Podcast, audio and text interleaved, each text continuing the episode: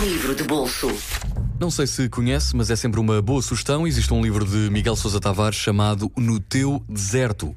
É um livro muito pequeno, eh, tem apenas 136 páginas, se compararmos com outros eh, romances do autor.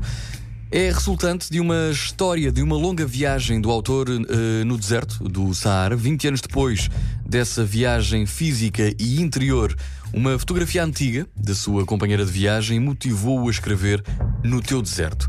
E tantos anos depois dessa primeira publicação, o livro continua a marcar os leitores pela bela homenagem ao silêncio, pela homenagem à imensidão do deserto, à amizade e à vida.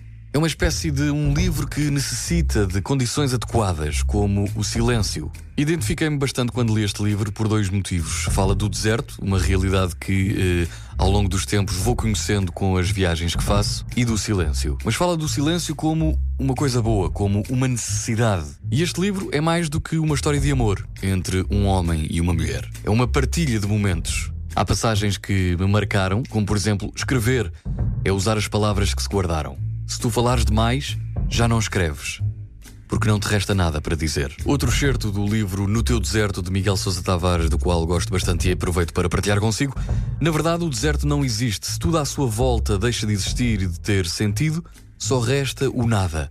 E o nada é o nada. Conforme se olha, é a ausência de tudo. Ou, pelo contrário, o absoluto.